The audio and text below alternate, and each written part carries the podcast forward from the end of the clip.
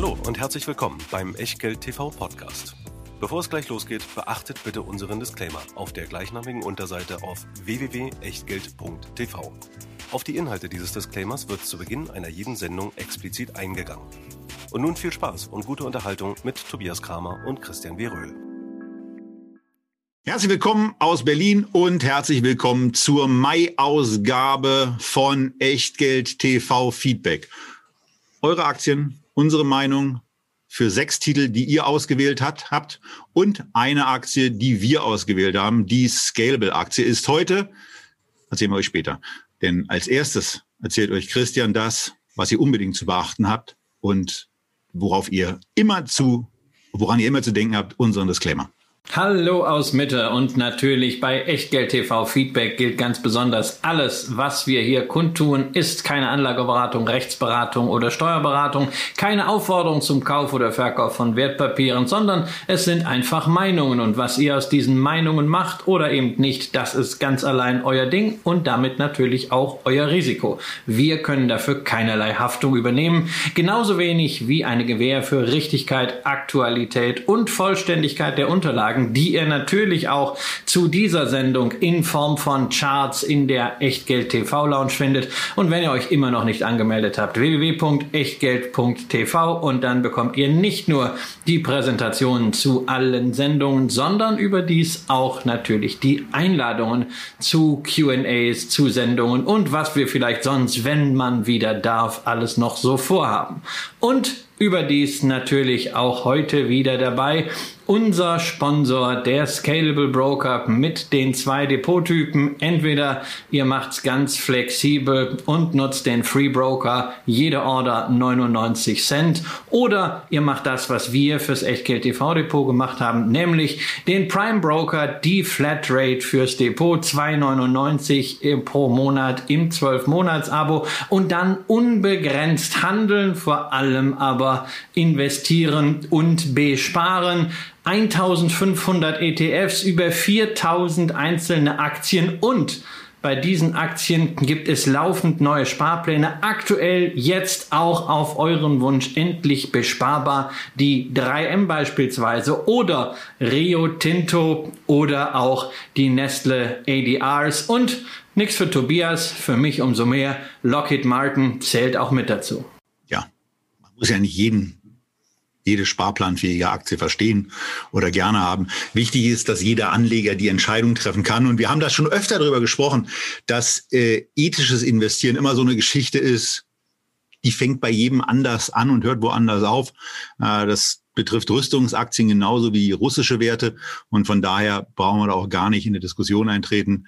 Legt einfach so an, wie ihr euch wohlfühlt und nutzt dafür das Konto, auf das ihr unten drunter am einfachsten auf diesen und mit diesem Link kommt.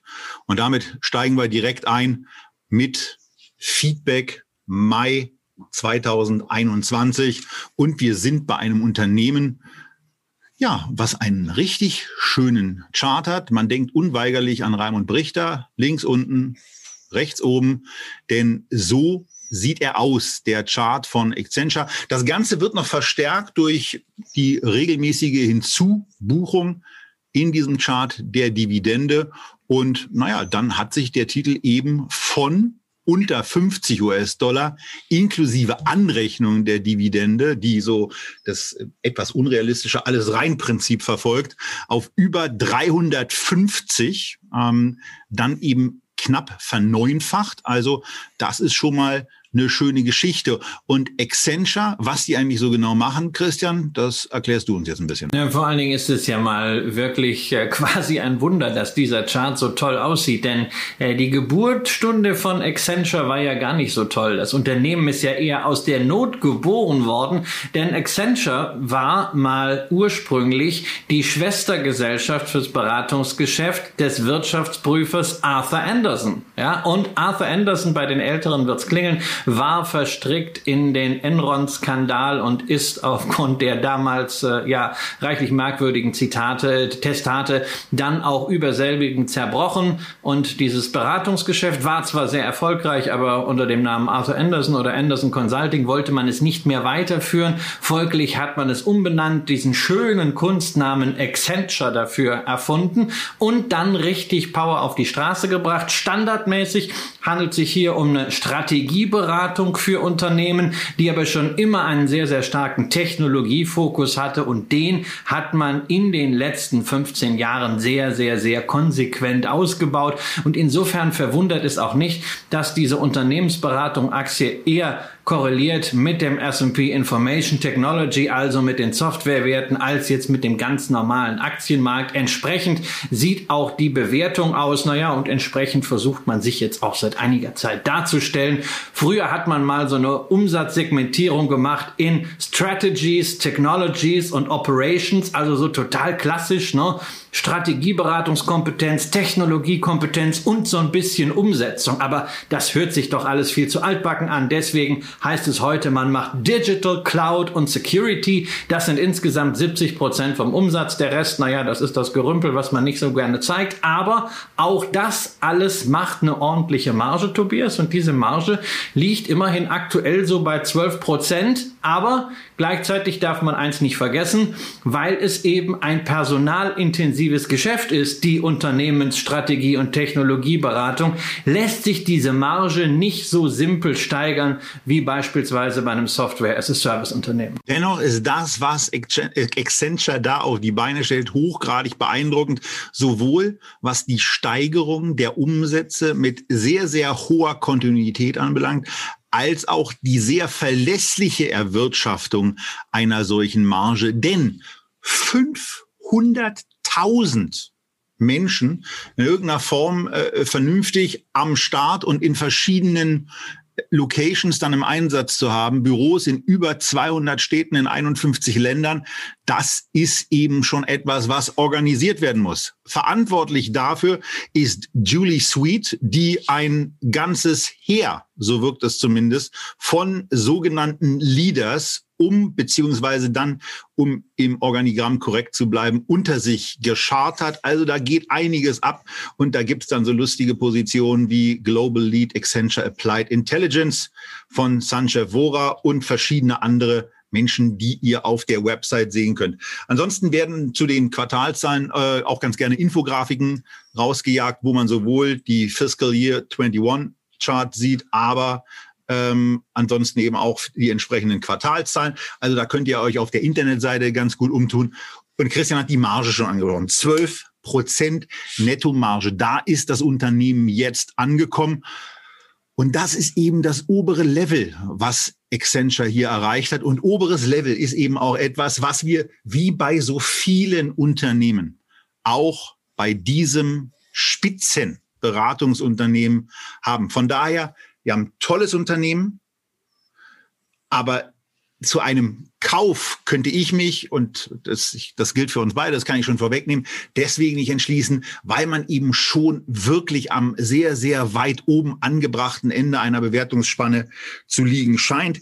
KGV aktuell auf Basis der TTM-Zahlen, also Trailing 12 Months, liegt bei beachtlichen 33,5 auf Basis des aktuellen Kurses von 283 US-Dollar. Das ist heftig. Wenn man die Analystenschätzungen sich anschaut und dann mal ins Jahr 2023 guckt, dann wird ein Gewinn erwartet von 10 US-Dollar, was, was klasse ist und das geht auch mit dem Umsatz kontinuierlich weiter. Aber 10 US-Dollar ist eben trotzdem ein 28er KGV. Und das ist für dieses Unternehmen aus meiner persönlichen Sicht zu viel. Ich habe mir vorher so zwei Level mal aufgeschrieben, die ich für interessant halte. Das wären 25er KGV. Und zwar ähm, dann bitte eher so auf aktueller Basis. Da liegt es dann eben so bei 210 US-Dollar, wo ich persönlich die Aktie fair und attraktiv bewertet halten würde. Und wenn ich dann auch noch eine zweiprozentige Dividendenrendite haben will, denn das Unternehmen zahlt ja auch Dividende, dann muss ich sogar noch ein bisschen tiefer gehen. Dafür ist er dann aber bei 170 US-Dollar auch ein Schnapper.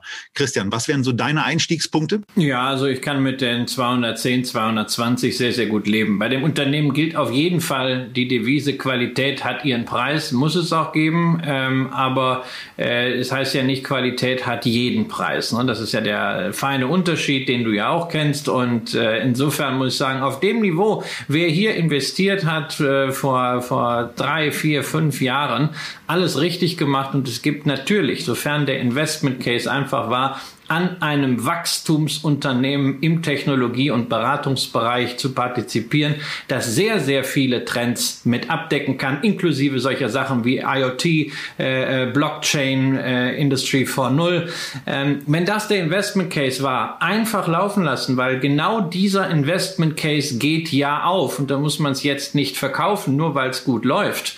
Ähm, aber auf dem, für einen Einstieg ist es äh, selbst mir, und ich bin da ja etwas toleranter, Berater äh, als Tobias deutlich zu teuer. Äh, und zwar nicht jetzt wegen irgendwelcher KGV-Zahlen absolut gesehen, sondern für mich ist halt das Thema, ich sehe hier nicht die Perspektive, dass man diese äh, Wachstumskurve deutlich äh, steiler gestalten kann, weil wir haben es eben nicht hier mit einem Softwareverkauf zu tun. Wir haben es nicht damit zu tun, dass zwei, drei Produkte da reinkommen, die dann richtig skalierbar sind, ähm, was zum Beispiel bei einer Microsoft äh, durchaus möglich ist, was bei einer äh, Alphabet möglich ist und äh, was natürlich auch bei Unternehmen wie Louis Vuitton möglich ist, wenn man sowas wie Tiffany mal wieder richtig flott macht, dann kannst du da relativ schnell einen Ertragsbooster haben. Den sehe ich hier nicht. Insofern, wenn ich keinen Ertragsbooster habe, muss die Bewertung ein bisschen runterkommen. Deswegen bei 210, 220 reden wir nochmal. Ansonsten Glückwunsch an alle, die hier investiert sind und äh, ärgert euch dann auch nicht allzu sehr darüber, dass das Unternehmen mal irgendwann von den Bermudas nach Irland gewechselt ist, damit man das US-Geschäft äh, behalten durfte, weil Bermudas ist Steueroase und dann konnte man keine Geschäfte mehr mit der US-Regierung machen.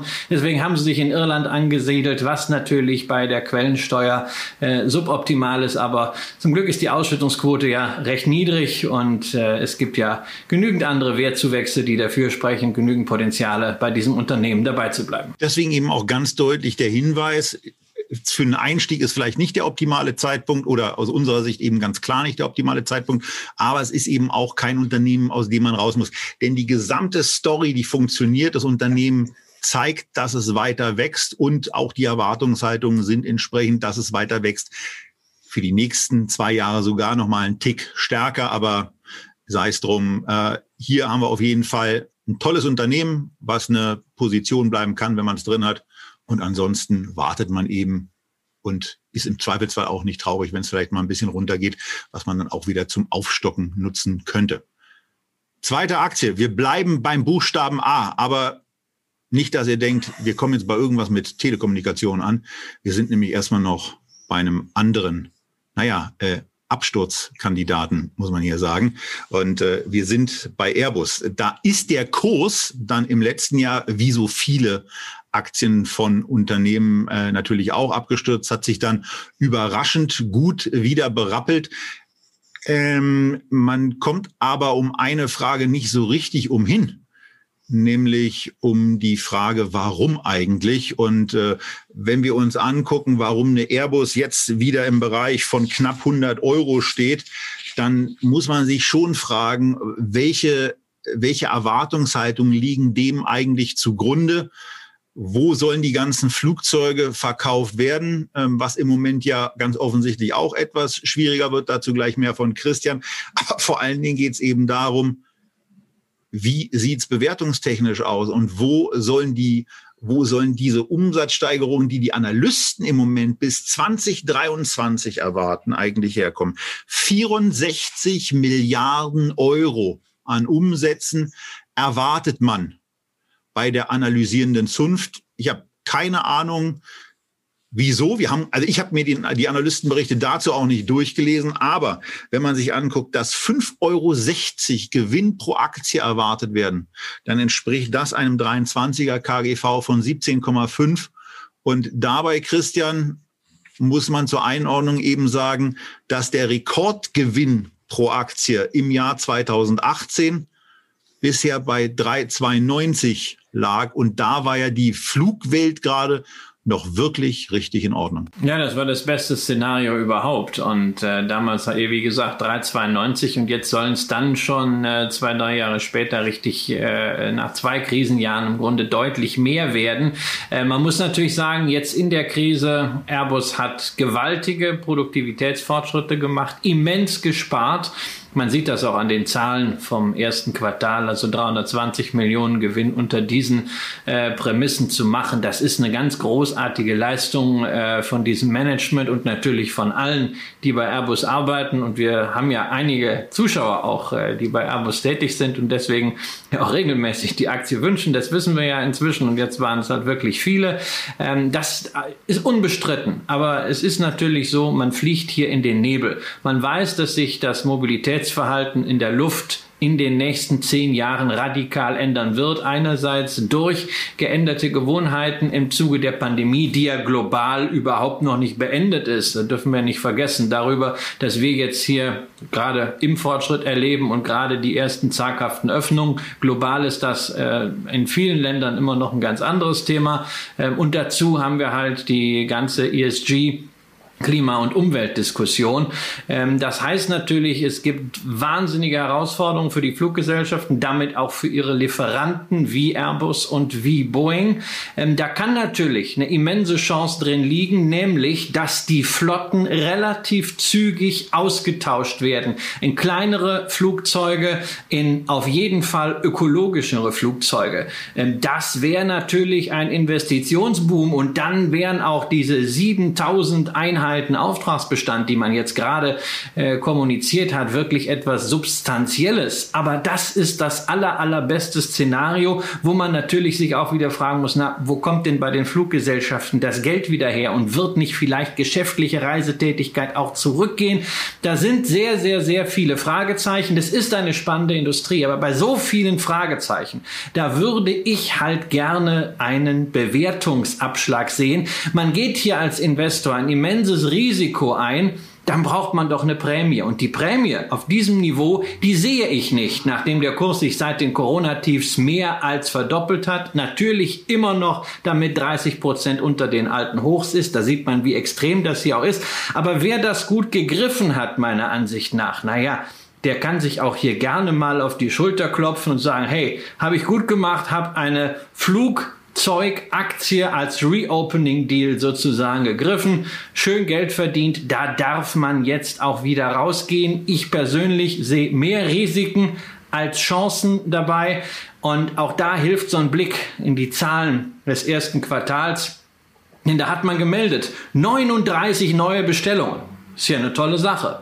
Dann kam im Nachsatz dazu Abzüglich Stornierungen gab es minus 61 Neubestellungen. Ja, minus 61 Neubestellungen heißt also unterm Strich, man hat Aufträge verloren. Man hatte mehr Stornierungen als neue Bestände. Und das zeigt, da ist nach wie vor eine immense strukturelle Krise. Ja, und wir haben ja auch noch eine Grafik mit diesem Flugzeug-Duopol erstellt. Und da muss man eben auch noch ein klitzeklitzekleines Risiko mal mit erwähnen. Denn insbesondere mit Blick nach Asien wird ja immer dieser Flugmarkt als besonders chancenreich ähm, auch noch skizziert. Und da muss ich eben auch sagen, da würde ich mich nicht so richtig drauf verlassen. Äh, denn irgendwann wenn die Chinesen ohnehin alles bauen, werden sie auch Flugzeuge bauen, dann wird es auch irgendwann darum gehen, dass es in China kaum noch, also nur zu den entsprechenden Kontrollzwecken, ähm, ob es irgendwelche Fortschritte gibt, die man in China noch nicht entdeckt hat. Äh, die Bestellungen von Airbus und auch von Boeing werden aus meiner Sicht im Reich der Mitte radikal schrumpfen. Und äh, von daher ist es bei mir so, trotz der blitz, blitz sauberen Bilanz, das muss man bei, äh, bei Airbus ja auch mal hervorheben, ist es eben so, dass ähm, ich mich in, in, in dem Flugbereich mit, mit Flugzeugherstellung nicht gerne aufhalten würde. Da wäre mir dann andere, dann wären mir die Autos äh, schon ein Stück lieber.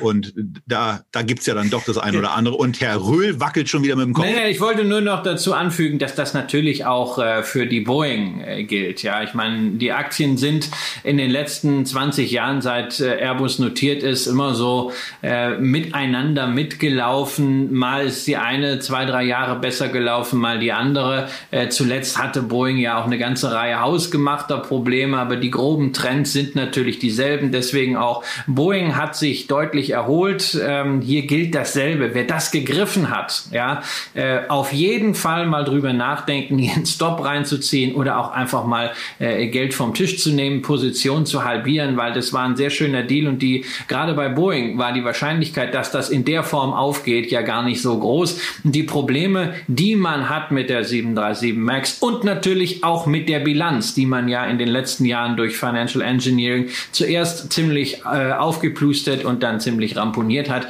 die bleiben natürlich weiterhin.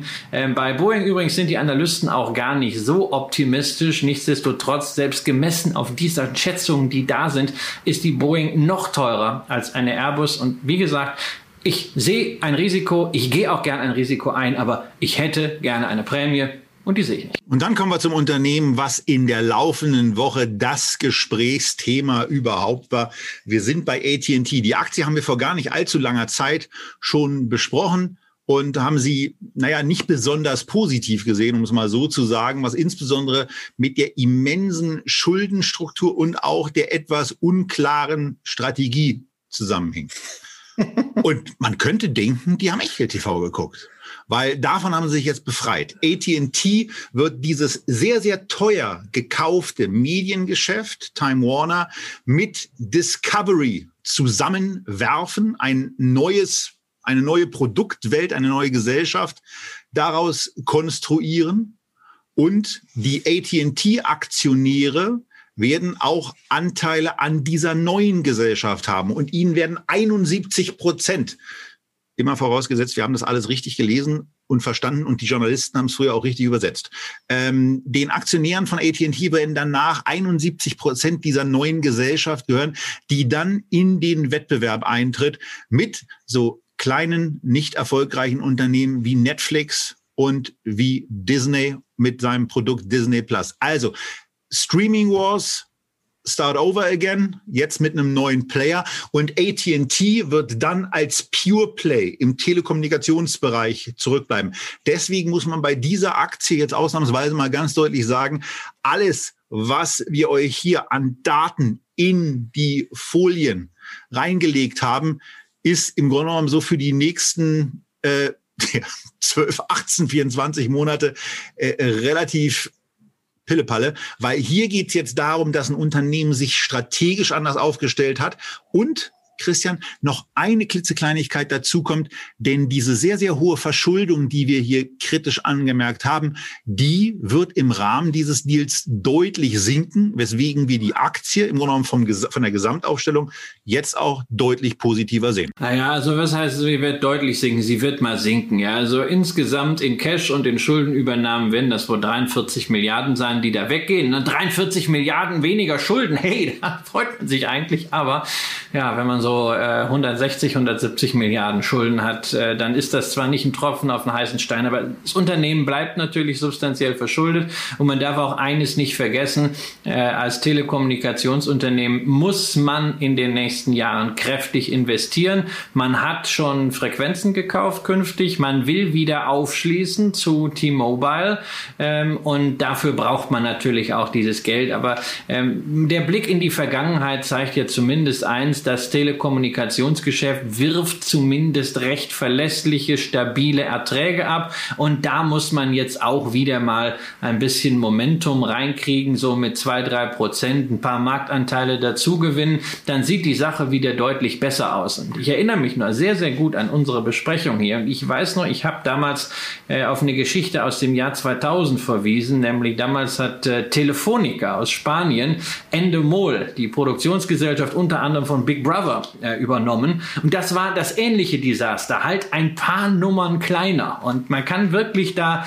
einen Strich durch die Geschichte ziehen, wann immer Telekom-Firmen versuchen, so im Medienbereich Abenteuer zu machen, nicht Inhalte zu aggregieren, sondern selber Inhalte anzubieten, wird das ein Desaster. Siehe auch Verizon und Yahoo ist ja auch gerade äh, angekündigt worden, dass es geschieden wird. Und jetzt hier Genau, AOL, Time Warner, wobei bei AOL kann man immer noch sagen, naja, war das eine Telekom-Firma? Ja, äh, hin und her, aber wir sehen, das ist ein Eingeständnis eines brutalen Fehlers. Und nach meinem ein äh, äh, Vermuten wird es da auch auf der Management-Ebene noch dramatische Konsequenzen geben müssen, ähm, auch wenn die Sache jetzt mal noch so abgebogen wird.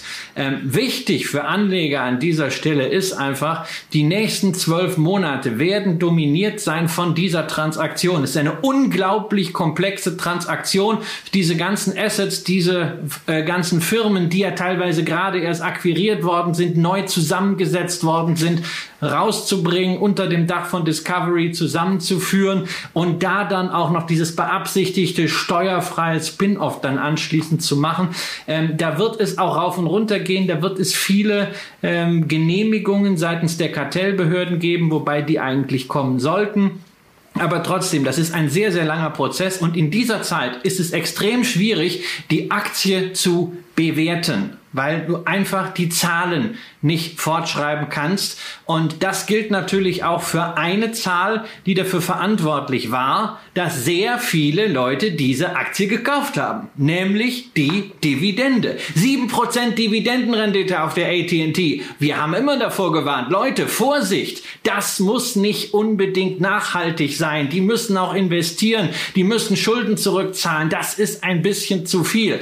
Nun, jetzt nutzt sozusagen sagen AT&T die Gunst der Stunde und wird äh, den Payout senken, wohl erst dann, wenn die Transaktion vollzogen ist. Naja, es wird ja dann auch quasi eine neue Firma durch einen solchen Spin-off. Es wird dann deutlich kleiner. Klar, dass man die Dividende dann nicht absolut halten kann. Man wird hinterher sehen, was es dann heißt am Ende zum Beispiel für die Einstufung als Dividendenaristokrat. Das hängt dann von den Verhältnissen ab, ähnlich so wie bei Siemens, Siemens Energy. Muss man mal gucken, wie die Indexanbieter das werten. Aber rein von der Dividendenperspektive her finde ich's eigentlich gut, denn die Rendite mag dann nun geringer werden, aber diese Rendite ist wieder etwas, was das Unternehmen auch angemessen erwirtschaften kann. Und das Unternehmen ist danach eben so aufgestellt, dass man als AT&T-Aktionär zum einen im Telekommunikationsgeschäft investiert bleibt, wo Hausaufgaben auch liegen geblieben sind. Das muss man schon ganz klar sagen.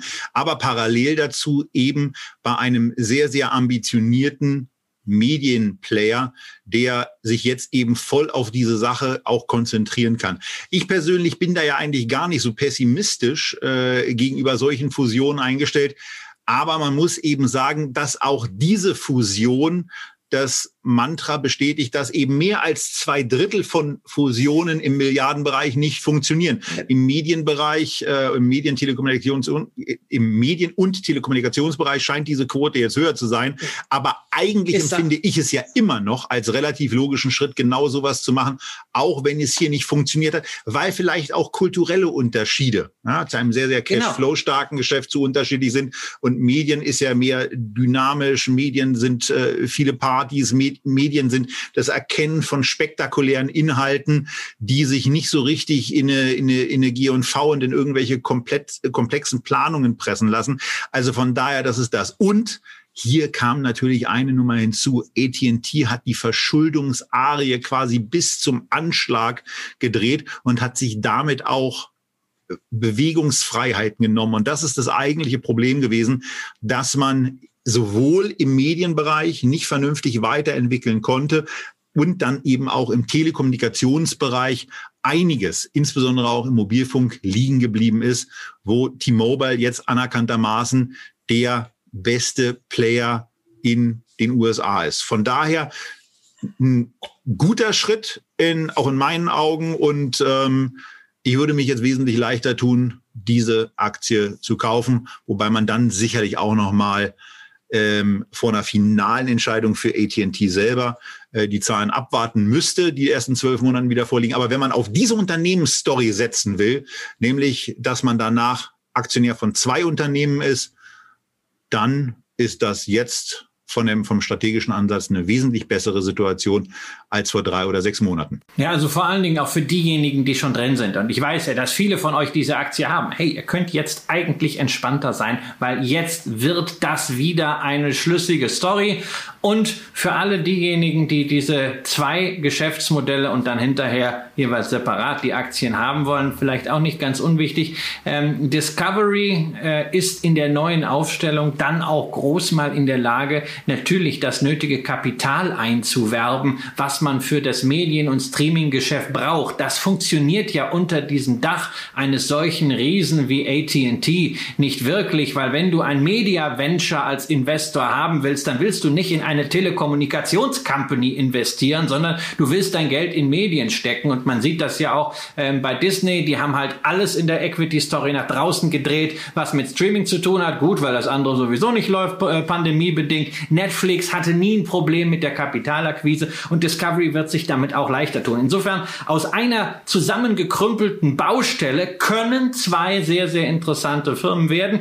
Die einzigen, die den Deal, glaube ich, nicht so gut finden werden, ist äh, T-Mobile, weil T-Mobile hat ziemlich davon profitiert, dass AT&T auf dem Markt äh, doch sehr geschwächelt hat, auch nicht so investieren konnte, Kundenzufriedenheit gelitten hat, da haben die denen das Leben ziemlich schwer gemacht. Auf jeden Fall der Wettbewerb im Telekom-Markt in den USA wird wieder aktiver.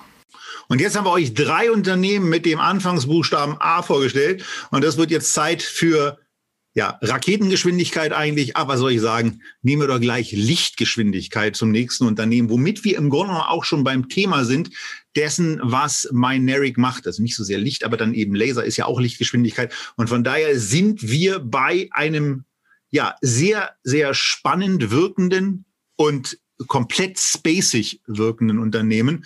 Äh, und mit Space hat es in irgendeiner Form auch zu tun. Denn der jetzige, der jetzige Chef, der war auch eine ganze Weile bei SpaceX, hat dort gearbeitet, hat dort mit dafür gesorgt, dass die Raketen startklar gemacht wurden und sorgt jetzt in Deutschland, beziehungsweise die Hälfte der Zeit verbringt er trotzdem in Los Angeles in den USA, dafür, dass Mynaric ein wirklich spektakulär anmutendes Projekt mit Übertra Datenübertragung mittels Laserstrahlen umsetzen kann. Und hier muss man mal ganz klar sagen, hier zeigen wir keine Zahlen. Da gibt's auch nicht großartig was zu zahlen.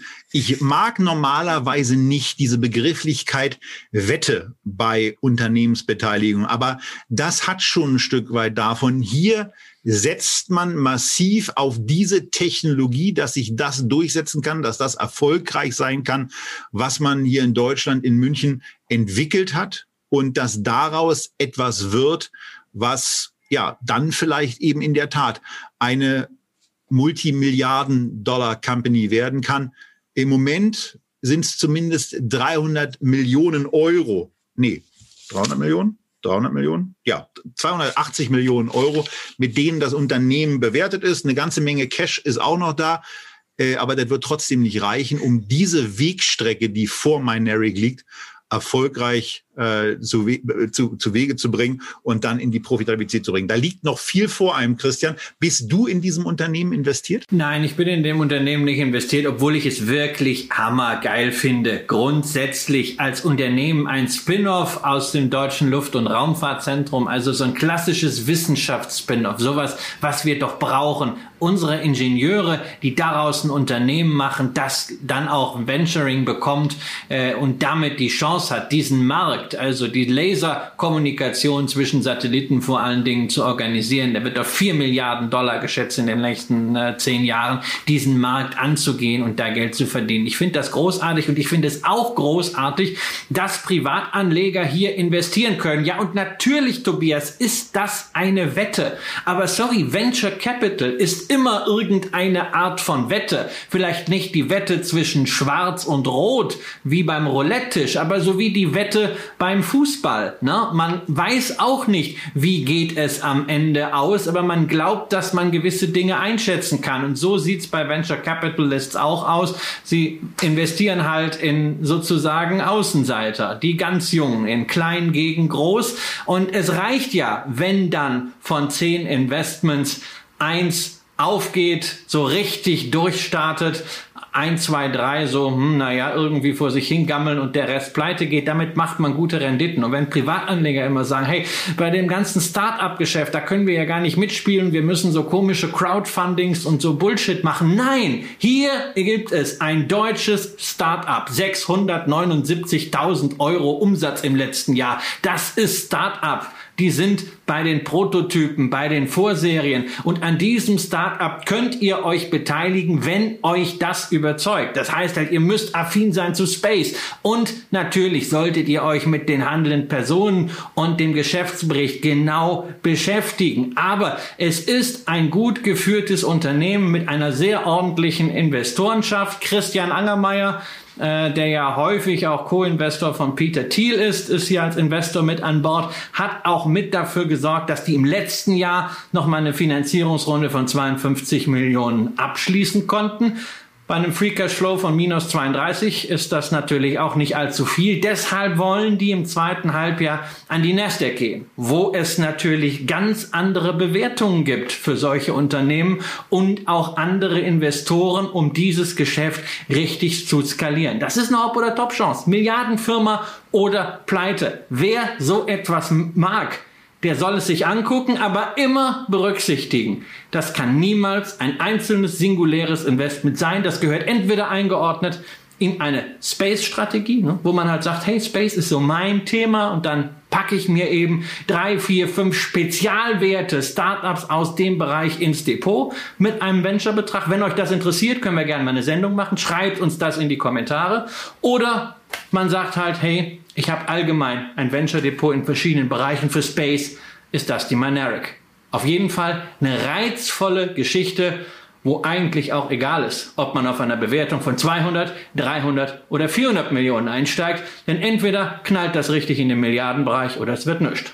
Und damit äh, soll es das zum Mineric gewesen sein. Mehr gibt es von unserer Seite aus nicht zu sagen, außer dass die Gesamtstory relativ erfreulich wirkt. Also auch dieses ganze Thema mit dem universitären Hintergrund dabei äh, ist schon gut. Und Bülent Altan als der CEO mit SpaceX Gründungs- und Aufbauerfahrung äh, ist da zumindest ein Mann an der Spitze des Unternehmens, der einen sehr, sehr beeindruckenden Lebenslauf vorzuweisen hat und ähm, der das hoffentlich für die Aktionäre und auch für den Standort Deutschland übrigens wuppen wird. Apropos Standort Deutschland. Da gibt es nämlich noch andere Unternehmen, die einen ganz beeindruckenden, ganz beeindruckenden Track Record hinter sich bringen, aber dann nicht in Deutschland an die Börse gehen. Und wenn sie dann äh, erfolgreicher werden, dann sponsern sie auch nicht irgendwie einen deutschen Fußballverein. Nee, dann hauen sie mal richtig auf die Trommel und steigen als Sponsor bei, Trikotsponsor bei Manchester United ein und als Sponsor in der Formel 1, geben deswegen eine Gewinnwarnung raus, lassen deswegen auch ihren Kurs von 40 dann nochmal in den 30er Bereich abstürzen, machen ansonsten aber eine richtig tolle Software, mit der insbesondere Leute, die sich technologisch auskennen, Leuten wie mir dann weiterhelfen, wenn sie mit irgendeiner Bedienung nicht so richtig klarkommen. Wir selber haben in der Firma eine Lizenz. Unsere Dienstleister, die wir einsetzen, haben in der Regel immer Teamviewer-Lizenzen. In dem Moment, wo man da einmal im System drin ist, wollen die Leute offensichtlich auch auf diese Software nicht mehr verzichten. Und naja, bei den Umsätzen sieht's eben auch ganz ordentlich aus, auch wenn die Wachstumsgeschwindigkeit für mich sehr überraschend im Jahr 2020 deutlich zurückgegangen ist, während man, wenn man äh, 2020 mit 2016 vergleicht, noch auf 50-prozentiges Wachstum pro Jahr kommt, ist es eben im Pandemiejahr und damit eigentlich mit dem, mit dem Par Excellence Jahr für derartige Produkte nur um 16 Prozent beim Umsatz vorangegangen Gewinne macht das Unternehmen. Das ist zumindest schon mal ganz schön. Durch das Sponsoring in Formel 1 und im Fußball wird es jetzt in diesem Jahr ein bisschen weniger. Das ist schon angekündigt, ist auch bei den Zahlen von den Analysten mittlerweile so angekommen. Aber man geht zumindest davon aus, dass dann wiederum in die Zukunft schauen, bis 2023 ein Gewinn pro Aktie herauskommt von 1,10 Euro, ein Umsatz von 904 Millionen Euro. Das ist dann eine Wachstumsgeschwindigkeit wieder von 27 Prozent verglichen mit dem Jahr 2020. Von daher äh, ist das ein Unternehmen, 27-prozentiges Wachstum beim Umsatz wird erwartet, 29-prozentiges Wachstum beim EPS wird erwartet, ähm, 28er KGV bezogen auf den Daten von 2023 ist jetzt zumindest auf diesem Niveau nichts, wo man sagt, ist massiv zu teuer. Äh, richtig nachgeschmissen ist es natürlich auch noch nicht. Da ginge noch was. Aber wenn man sich den Chart ein bisschen anguckt, besteht ja zumindest hier die Hoffnung, dass in einem freundlich bleibenden wirtschaftlichen und börslichen Umfeld, äh, wo die Märkte im Moment so ein bisschen daran zweifeln, zu zweifeln scheinen, äh, die 30 halten. Ansonsten, Christian, du hast dein persönliches Limit im Vorgespräch ja ein bisschen tiefer angesetzt. Ich weiß gar nicht, ich weiß gar nicht, wo ich jetzt anfangen soll. Wieso zweifeln, wieso zweifeln die Märkte gerade an einem positiven Umfeld? Wir haben gestern im DAX einen Rekordstand gehabt. Bist du jetzt auch schon so einer von, dies, von diesen zittrigen, wenn es nicht jeden Tag ein neues Altheim gibt, äh, Altheim gibt, das heißt, huh, Hilfe! Ja, so wie die Leute, die, die immer geschrien haben, beim nächsten Rücksetzer, Ach, beim nächsten Rücksetzer kaufe ich Bitcoin. Wie viele haben das gesagt und wie viele haben jetzt gekauft? Bei minus 40 Prozent ja, heute ist mal eine richtig gute Chance da. Ja, und so ist, sieht das aus, wenn sich Assetklassen etablieren. So sieht es auch bei Geschäftsmodellen aus, die sich etablieren. Aber ähm, jetzt könnte ich ja noch was zu Bitcoin sagen. Nein, aber kommen wir zu äh, äh, kommen wir zu äh, zu Teamviewer. Also die Umsatzzahlen im letzten Jahr, man muss das auch ein bisschen relativieren. Die Umsatzzuwächse sind eigentlich nur äh, über längere Zeiträume relevant, weil Teamviewer ja das Geschäftsmodell umgestellt hat. Früher konntest du ja auch noch eine Einzellizenz kaufen, so für alle Ewigkeiten. Ähm, aber es geht ja komplett äh, die Umstellung jetzt auf das Abo-Modell äh, und deswegen in einer solchen Transitionsphase, das haben wir auch bei anderen Firmen gesehen, die von Lizenz auf Abo gehen, ähm, ist eigentlich das Billing-Volumen äh, relevanter und das war letztes Jahr deutlich höher als der Umsatzzuwachs. Das ist halt äh, so ein bisschen vorlaufend, der um die Umsätze kommen dann äh, nach. Deswegen gerade um den Vergleich äh, dann auch zu haben, ähm, guckt man momentan sehr stark auf das Billing-Volumen. Das wird jetzt jetzt im ersten Halbjahr bei TeamViewer, ähm, wie Sie das auch ausgeführt haben, äh, ein bisschen schwächer wachsen. Äh, schwächer heißt jetzt immer noch mit 20 Prozent, aber man geht davon aus, äh, nachdem diese Basiseffekte des äh, ersten Halbjahres dann ausgeglichen sind, stehen dann im zweiten Halbjahr wieder 30 Prozent mehr Billing drin. Und das sind im Grunde die Billings von heute, sind ja dann die Umsätze von morgen beziehungsweise übermorgen. Also insofern, der Wachstumspfad hier bei TeamViewer ist völlig intakt. Man hat halt mit der Kapital Kapitalmarktkommunikation versaut. Also am neuen Markt hätte man das ganz cool gefunden vor 20 Jahren. So, hey, die können jetzt sogar bei Manchester United mitmachen. Vielleicht verlosen die an Aktionäre ein paar Tickets. Hey, komm, wir steigen gleich mal in die Aktie ein. Heute findet man das ein bisschen unmäßig ich weiß nicht, ob man so diese, ob dieses Branding über einen Fußballclub oder auch über eine Formel 1 beziehungsweise Formel I, ob das in dem Umfang nötig ist, vor allen Dingen zu den Kosten. Also wenn man schon deswegen so eine geharnischte Gewinnwarnung machen muss, äh, heißt das ja, man hat ja innen noch ein bisschen was drum geschoben. Das heißt also, eigentlich kostet die ganze Sache nochmal deutlich mehr, als man auf den ersten Blick sieht. Keine Ahnung, aber sie scheinen ja ihr Gesamtgeschäft zu verstehen. Und hier haben wir halt das, was ich bei Accenture vermisst habe. Accenture lebt halt vom Personal. Da kannst du natürlich die Stunden oder Tagessätze skalieren.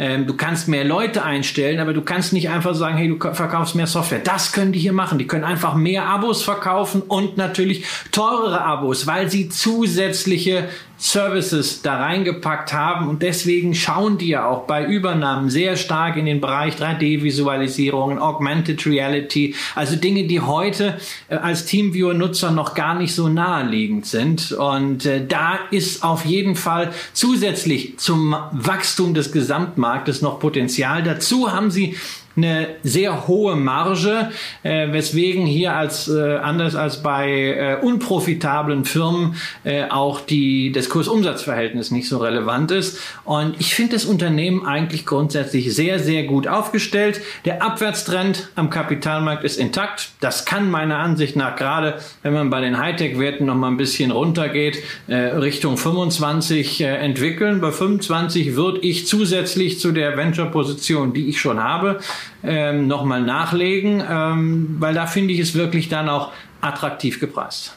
Und bei den Zahlen muss man dann eben auch sehen, dass das Price-Sales-Ratio deutlich günstiger ist als beispielsweise bei einer Zoom, die nach hinten betrachtet zwar ein signifikant stärkeres Wachstum hingelegt haben, aber wir sehen hier eben einfach deutlich günstigeres Bewertungsniveau bei diesem Titel und äh, von daher ist das zumindest auf dem aktuellen Niveau ja auch etwas, wo ich verstehe, wenn der ein oder andere auf diesem Kursniveau einsteigt. Was natürlich auch noch wichtig ist, ähm, wenn wir mal in die Bilanz schauen bei Teamviewer, da haben wir was äh, die letzte Zeit immer gesehen, auch seit dem Börsengang, was eher untypisch ist für so ein Software-as-a-Service-Unternehmen, für Tech-Unternehmen generell, nämlich Schulden, die sogar relativ ordentlich waren, ähm, was einfach aus der Historie herrührt. Äh, Teamviewer war von der Private Equity Gesellschaft von Permira äh, nämlich strukturiert worden und Permira Mira, das äh, weiß man äh, aus einigen Deals ja hier in Deutschland sehr, sehr gut, äh, ist ein Meister da drin, dem Unternehmen, das man gekauft hat, den Kaufpreis aufzudrücken. So hat man es auch hier gemacht. Deswegen sind die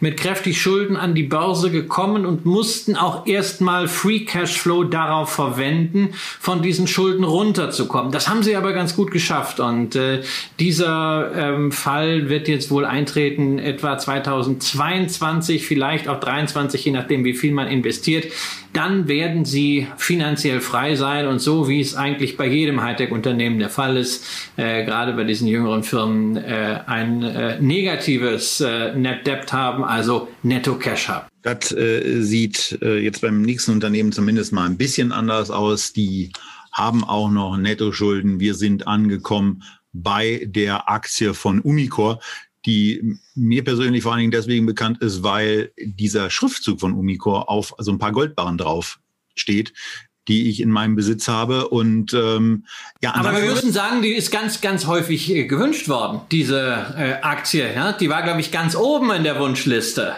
Ja, also war wirklich überraschend. Äh, die meisten Einzelwünsche, die ihr da getätigt habt, beschäftigen sich, beschäftigten sich mit dieser Aktie. Vielleicht haben sich da ein paar Leute mal geschickt abgesprochen. Wenn das so war, habt ihr gut gemacht, weil hat genau richtig geklappt. Hm, bleibt allerdings die Frage, warum ihr die Aktie so euch gewünscht habt. No. Weil, no. Naja, also ich, ich, ich finde, also vielleicht, vielleicht wollen sie auch nur die Meinung haben, äh, also ich im Leben würde diese Aktie nicht bei mir im Depot sein. Aber Herr Röhl wackelt. Äh, nee, nee, nee, nee, nee. Rhetorisch mit dem Kopf. Nein, nein, nein. Die Frage ist ja jetzt nicht, ob das, ob eine Aktie jetzt unbedingt gut ist, weil ich mit dem Kopf wackel, ja. Sondern es geht ja eher um die Frage, warum hat man sie sich gewünscht? Und Umicore, das darf man nicht vergessen, ist als Unternehmen schon in sehr vielen Zukunftsmärkten äh, positioniert, beziehungsweise Zulieferer für sehr, sehr viele Megatrends. Also beispielsweise ähm, Kathodenmaterialien, die man etwa etwa bei der Elektromobilität, bei Batterien braucht. Es gibt eine ganze Reihe äh, an ähm, Spezialmaterialien und Spezialchemikalien für Brennstoffzellen und dann inzwischen 50 Prozent vom Ergebnis macht man mit Metallrecycling. Und wir haben jetzt oft genug über Rohstoffe und über Mining gesprochen, gerade über die Bedeutung auch für das Thema Nachhaltigkeit, Energie und Mobilitätswende.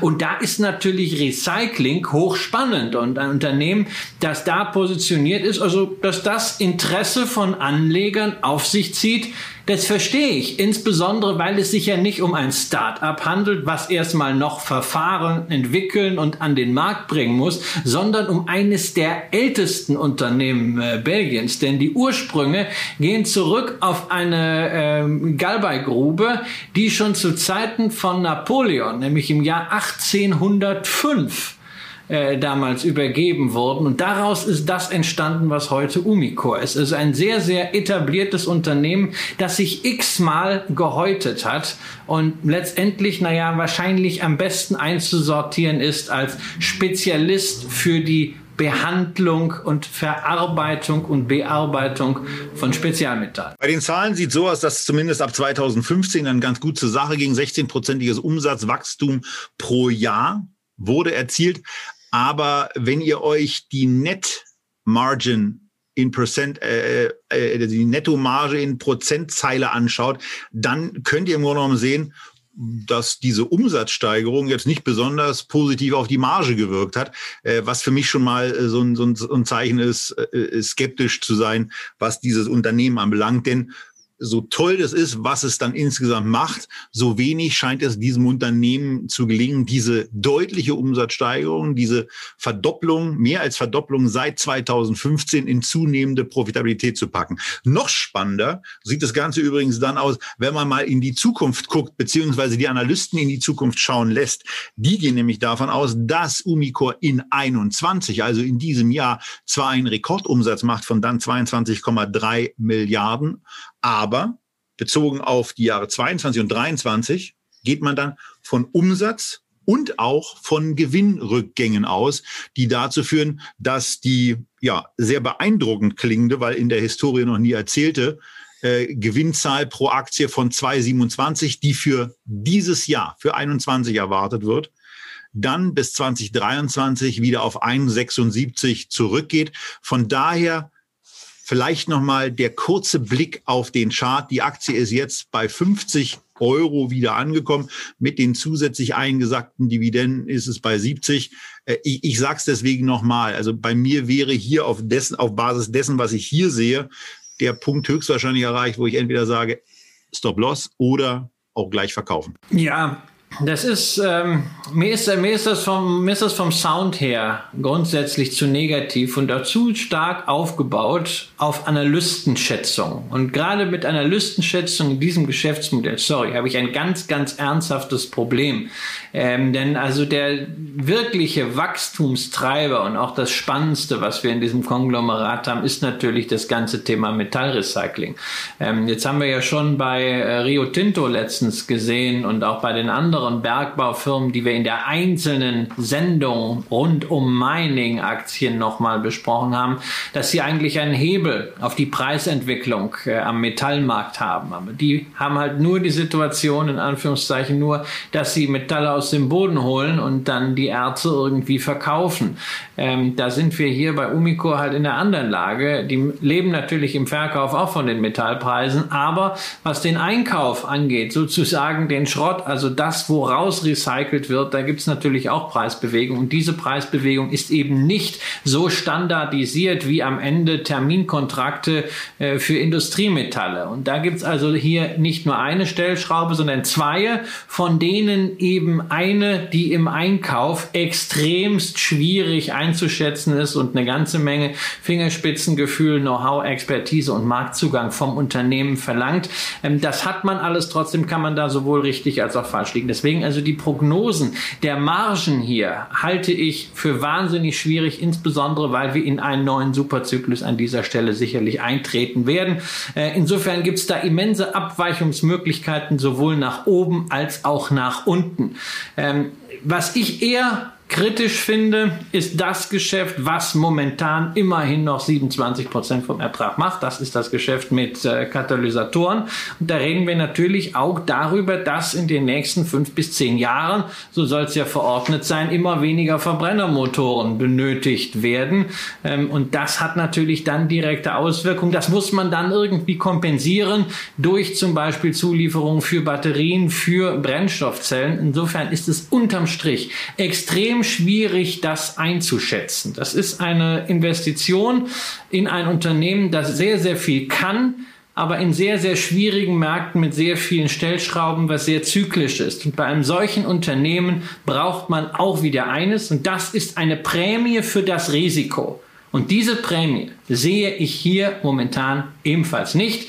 Bei einem Kursgewinnverhältnis von 20 fühle ich mich da etwas unwohl. Da sollte es dann eben, weil die Margen so hin und her wackeln, doch eher mal ein 14er KGV sein. 14er KGV, das hatte die Aktie auch in dem Beginn des einzigen Zeitraums, wo sie seit 2008 wirklich mal etwas für Aktionäre nachweislich gebracht hat, nämlich in den zweieinhalb Jahren zwischen 2016 und Mitte 2018. Das war ja der einzige Zeitraum, in dem dieses Unternehmen mal substanziell im Kurs gestiegen ist. Insofern, das ist eine Aktie für sehr geduldige, für wirkliche Fans, Leute, die vielleicht Insights haben in die Metallbranche, die man von außen nicht hat, gerade mit Blick auf das Recycling.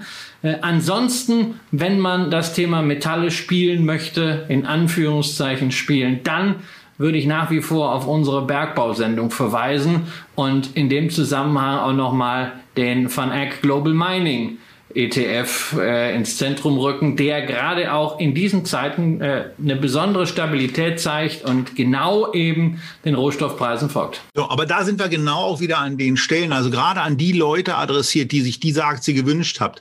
Schreibt doch gerne mal in den Kommentaren eure Kurzargumentation für ein Investment in Umicore auf und packt es drunter.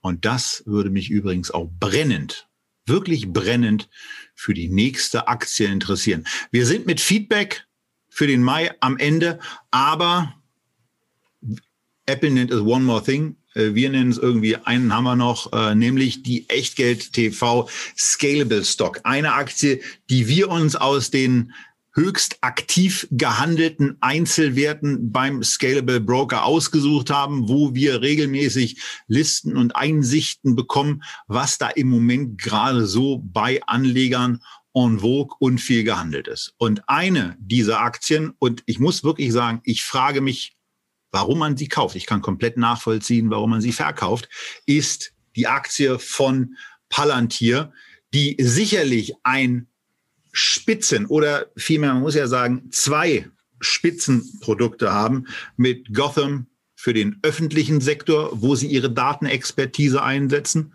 und Foundry für den äh, privaten Sektor.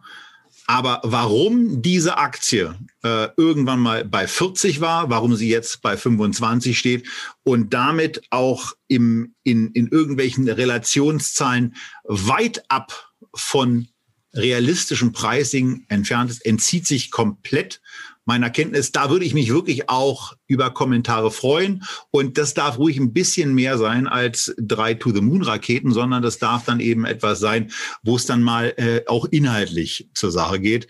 Würde ich mich sehr darüber freuen. Aber vielleicht hat der Christian auch noch eine Idee, die ihm in der letzten halben Stunde gekommen sein müsste, weil von einer halben Stunde war da auch noch nicht so viel. Ja, es ist, es ist, eine, es ist eine klasse Firma. Ich finde das großartig. Ja, also ich, ich habe das Unternehmen verfolgt, seit ich Alex Karp zum ersten Mal live erlebt habe auf einer Hauptversammlung von äh, Axel Springer ähm, als er neben mir saß und plötzlich dann aufstand und ich mit, mich fragte, warum er zum Podium geht. Ich dachte, Mensch, ist das, äh, ist das ein neuer kritischer Aktionär? Nee, aber er wollte sich vorstellen als Aufsichtsrat.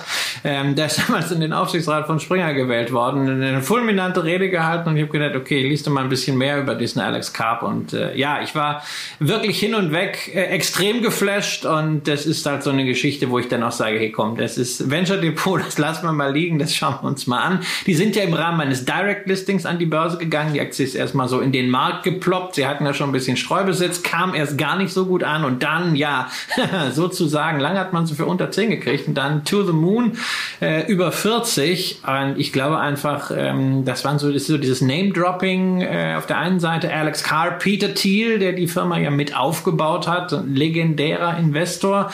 Und ich glaube, das andere Thema, was man hier nicht unterschätzen darf, ist sein Knappheitspreis, weil ein solches Unternehmen gibt es eben nicht nicht nochmal an der Börse. Du hast viele Big Data Firmen, du hast viele IT Firmen, viele Software as a Service Firmen. Aber wenn du in eine Firma investieren möchtest, die Big Data mit Regierungen, mit Geheimdiensten, mit Behörden macht, dann ist Palantir Technologies die einzige Möglichkeit. Ich muss es da mal kurz rein, viele Leute, die das wollen. Ist meine Reaktion einfach sofort. Warum ist, warum zu Geier ist so ein Unternehmen, was in so auch staatlich neuralgischen Punkten unterwegs ist, wieso kann die überhaupt kapitalmarktnotiert sein? Also erschließt sich mir überhaupt nicht. Ähm naja, so eine, eine Mineric ist ja auch Kapitalmarkt notiert. Die ist ja auch in einem sehr, sehr sensiblen Bereich äh, tätig, weswegen man ja auch keine Geschäfte mehr in China tätigt, äh, weil die Bundesregierung das nicht wünscht. Äh, weswegen man sich ja mehr äh, Richtung USA orientiert, was natürlich auch dort sehr gut ankommt, dass man auf China-Geschäft äh, verzichtet. Ja, ähm, also warum sensible und ja, ja, aber warum sensible Unternehmen am Kapitalmarkt sind, mein Gott, ja, das kann, das kann durchaus sein. Vor allem brauchen sie ja irgendwoher Geld. Das darf man ja nicht unterschätzen. Denn dieses Unternehmen wächst zwar wie Hulle, aber es blutet Kapital. Ja, also es wächst in beide Richtungen. Ne? Je weiter die Umsätze wachsen, umso weiter wachsen auch die Verluste. Äh, und das ist das äh, Problem. Dass, äh, da fühlt man sich am Kapitalmarkt vielleicht ganz gut, weil man meint, mit diesem Knappheitsszenario irgendwie Geld einwerben zu können. Also ich meine, die Zahlen, die sind doch, die sind ja zum Niederknien. Auch jetzt wieder 49 Prozent Wachstum im ersten Quartal. Ja, 76 äh, Prozent so, ja, Minus, ja, das ist das Thema. 76 Prozent äh, äh, Aufträge von Regierung. Das ist genau das, was Investoren hier sehen wollen. Das Problem ist, man möchte halt irgendwann auch sehen, dass damit Geld verdient wird. Und da habe ich halt allmählich so meine Zweifel dran, ob das überhaupt gelingt, diese Skalierung. Denn wir haben jetzt TTM, also die letzten vier Quartale, 1,2 Milliarden Umsatz. Und ich finde ja Forschung und Entwicklung wahnsinnig wichtig. Und wenn Unternehmen viel ausgeben, finde ich auch gut. Aber bei 1,2 Milliarden Umsatz 593 Millionen für Research and Development auszugeben, das ist der Hammer weil da hast du noch keine bezogenen Leistungen und vor allen Dingen hast du noch nicht diese ganzen General Expenses, diese sonstigen betrieblichen Aufwendungen drin, die ja auch einfach brutal sind, weil es eben scheinbar A sehr aufwendig ist, Regierungen solche Verträge zu verkaufen und B dann diese Verträge auch abzuarbeiten. Und das ist mein Problem mit Palantir Technologies. Ist das wirklich ein Software as a Service Unternehmen, wo ich eine Plattform habe, die dann auch skalierbare Umsätze bringt, ohne dass ich immer das Personal dazu mitschicken muss? Oder ist es nicht in Wahrheit eine Projektfirma, wo letztendlich ich zur Software immer auch Teams mit dazu schicken muss in hohem Umfang äh, und dadurch die Kosten nicht in den Griff kriege und niemals die Marge wie eine Software as a Service Company hinkriege. Ganz abgesehen davon, dass ich nicht weiß, wie diese Bewertung von immer noch 40 Milliarden auch nur im entferntesten zu erklären ist, außer durch einen Knappheitspreis. Ja, und also 40 Milliarden, das muss man sich eben auch ähm, wirklich mal reintanken. Bei einem Umsatz, der eben in 2020 gemacht wurde von 1,1 Milliarden und bei einem TTM-Umsatz, der im Moment bei 1,2 Milliarden steht. Ja, schön, dass die wachsen. Äh, das führt nicht ansatzweise zu, zur Profitabilität. Für 2023 wird dann zumindest mal ein Gewinn pro Aktie von festhalten, 25 Cent in Aussicht gestellt. Ähm, das, ja, das, das ist die, die Cents bringen nichts. Die Cents bringen nichts. Du musst das, du musst dir das in absoluten Zahlen anschauen. In absoluten Zahlen heißt das, was der Analystenkonsens momentan sagt. Sie verdoppeln ihre Umsätze bis 2023. Würde ich unterschreiben, würde ich vielleicht sogar sagen, hey, ist vielleicht sogar ein bisschen wenig. Da kann auch mehr gehen. Aber bei einer Umsatzverdopplung soll plötzlich aus einem fett dreistelligen Minus hier wundersam 725 Millionen EBITDA werden. Und da frage ich, und da fragen wir an zwei Stellen. Erstens, wo kommt dieser Schwung her? Und zweitens, selbst das 725 Millionen EBITDA 2023 in Relation zu dieser Bewertung mit so vielen Fragezeichen. Hey, das ist zu wenig. Da müsste deutlich mehr stehen. Und das, das muss man eben auch mal sagen. Also ich meine, wenn Christian jetzt sagt 2,5 Milliarden Umsatz, das heißt ja dann eben 1,3 Milliarden mehr. Nun machen sie im Moment gerade ein EBITDA von 1,223 Milliarden minus. Wenn man da den Umsatz einfach mal voll raufrechnet, dann würde sich daran zumindest mal eine schwarze EBITDA-Null erklären. Aber das scheint ja so zu sein, dass sie mehr als die eben von Christian genannten 500 Millionen Research and Development Aufwände, die können sie ja nicht rausnehmen. Also irgendwo müsste ja auf einmal massiv Kohle eingespart werden. Und da kann natürlich sein, dass wir das irgendwo nicht entdeckt haben oder dass ich das nicht gesehen habe, wo Sie das auch erklären und darauf hinweisen. Um eine solche Guidance auch in irgendeiner Form in dem Bereich des Möglichen stehen zu lassen. Aber bei mir ist es hier ganz einfach. Also das ist ein Unternehmen, was ich, äh, was ich inhaltlich äh, nicht verstehe, ähm, wo ich auch das, was ich mir auf der Website angeguckt habe, äh, mich bei einem Investment nicht so besonders wohlfühlen würde. Und da gibt es genug Unternehmen, die in, äh, in einem für mich angenehmeren Bereich mit Daten zu tun haben äh, Alphabet hatten wir ja schon äh, regelmäßig vorgestellt. Da fühle ich mich einfach wohler, da kapiere ich eher, worum es da geht.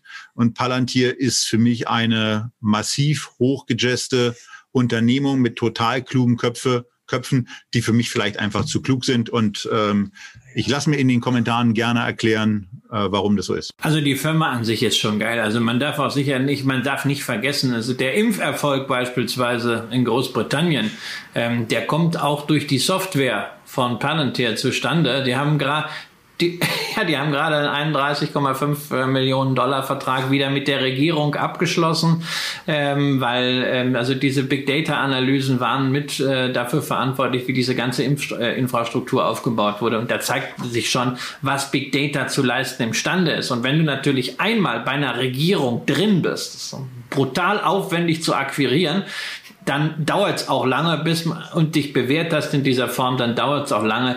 Äh, ähm, muss man schon viel Unsinn machen, bis man da wieder rausfliegt. Gerade wenn man in so kritische Prozesse reinkommt, die nicht an einzelnen politischen Entscheidungsträgern hängen, sondern sehr stark an der Verwaltung, die ja nicht bei jeder Wahl neu besetzt wird. Insofern, das ist schon großartig. Mein Problem ist halt einfach nur, ähm, gelingt es wirklich mit einer Skalierung von Umsätzen auch äh, äh, die Kosten im Zaum zu halten oder wachsen die mit, weil der Customizing-Aufwand dieser Software so immens hoch ist für diese Projekte.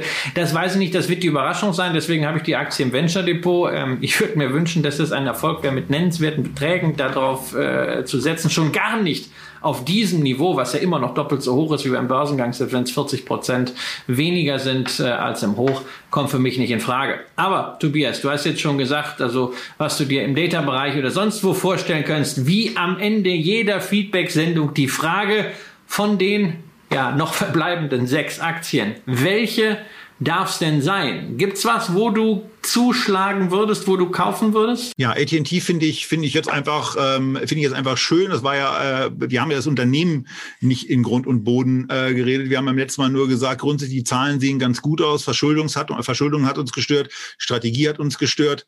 Ähm, diese beiden Sachen scheinen jetzt weg zu sein. Von daher ähm, finde ich das eine spannende, eine spannende Neuausrichtung. Zweitens, Teamviewer finde ich auch auf dem Niveau von 30 recht attraktiv, noch nicht, noch nicht günstig, aber attraktiv zumindest, ähm, ist einen genaueren äh, Blick durchaus wert. Werde ich mir wahrscheinlich in der Tat auch nochmal angucken und werde die Aktie zumindest mal ein bisschen enger auf der Watchlist haben, äh, in der Hoffnung, dass sie wirklich auf diese 25 fällt, die du in den Raum gestellt hast. Und last but not least, ähm, weil ich so von, von, der, von, der, von der Geschichte und gerade auch vom Unternehmenschef wirklich spannend finde, äh, Mineric finde ich eine tolle Geschichte und das wird mich einfach für den Standort Deutschland freuen, äh, wenn da ein CEO dieses Unternehmen äh, mit seiner internationalen Fachkenntnis zum Erfolgsstadion bringen könnte. Und du? Ja, also ich bin ja eigentlich immer so bekannt als Matthias Reim und, und Helene Fischer und Andrea Berg-Fan, aber ich muss mich jetzt auch mal als äh, Meatloaf-Hörer äh, outen, ähm, der einen, wunderschönen Song gemacht hat, You Took the Word Right Out of My Mouth und äh, ja, absolut. Äh, wir stimmen ausnahmsweise mal völlig überein. Äh, das wären auch das in dieser Reihen... Nee, nee, aber das wären auch in dieser Reihenfolge und in dieser Abstufung und mit diesen Erklärungen äh, die drei Werte, ähm, die es bei mir werden. Also äh, AT&T, äh, da ist äh, tatsächlich jetzt die Situation, dass ich da äh, meine Position aufmachen werde. Äh, ganz einfach, weil ich auch diese ganze Transaktion verfolgen möchte und weil ich so viele Anfragen aus der Dividendenecke dazu bekomme, dass es jetzt auch einfach äh, wichtig ist, dass man da alles mitkriegt. Und es geht ja auch dann um diese ganze, das ganze Paperwork, was da alles dazukommt. Es ist immer einfach, wenn man das alles, wenn man das mal im Depot hat und auch dann äh, mal ein bisschen äh, signifikant Geld drin hat. Äh, Team, wir haben ja darüber gesprochen. Und Mynaric, ja, super spannende Geschichte, wobei ich mir ja fast wünschen würde, ähm, dass wir da noch mal ein bisschen tiefer einsteigen können. Deswegen schreibt uns drunter, ob wir da mal äh, eine Sendung zu machen. Das ist nichts, was wir aus der hohlen Hand machen können. Da müssen wir selber was äh, reinstecken, ordentlich mal an äh, Know-how-Akquise. Aber mich wird's reizen und irgendwann kommt dieses Weltraumthema wahrscheinlich sowieso auf mich zu von meinem Sohn aus. Ja, und äh, damit sind wir jetzt am Ende. Während äh, Christian das gerade noch erzählt hat, bin ich schnell mal in mein Depot reingegangen, um genau im Grunde genommen das zu machen. Dann verfolgen wir es nämlich ruhig auch hier in der Sendung und äh, gucken mal, dass wir hier die nächsten 1000 Euro investieren. Okay, 41 Aktien. Ich bin ja so ein Freund von, von glatten Zahlen. Ich finde ja dann schon dieses Thema 40 Aktien, das klingt irgendwie schöner als 41 oder 42 Aktien. Äh, ich gucke jetzt, ähm, äh, ich mache das, ich riskiere das mal todesmutig, einfach hier den Kaufbutton zu drücken. Wir ordern ja am 19.05. um 19.07 Uhr. Da werden Sie für diese Aktie äh, am Handelsplatz von Scalable bei GetEx schon ordentliche Preise stellen. Ausgeführt ist es auch schon. Also von daher, wir bleiben da auch im Rahmen von, e, vom Echtgeld TV Depot einfach dran. Ihr Jetzt nicht zwingend mehr, weil jetzt habt ihr ja diese Sendung zu Ende geguckt. Wir freuen uns wie immer auf und über eure Kommentare, eure Daumen nach oben, eure Weiterempfehlungen. Denn eine Sache muss doch jetzt mal wegknallen. Wenn der DAX und äh, andere Indizes immer mal wieder neue Allzeithochs austesten, wir machen ja permanent Allzeithochs, aber die 40.000 Abonnenten, die müssen jetzt eigentlich in der Woche auch mal fallen. Und äh, in dem Kreis würden wir ganz gerne mit euch ankommen und freuen uns dann darauf, wenn wir uns kommende Woche wiedersehen zu einer neuen Ausgabe von Echtgeld TV aus Berlin. Bis dahin bleibt gesund, investiert clever und ja, habt einfach Spaß am Leben. Macht ja auch nichts. Tschüss aus Berlin.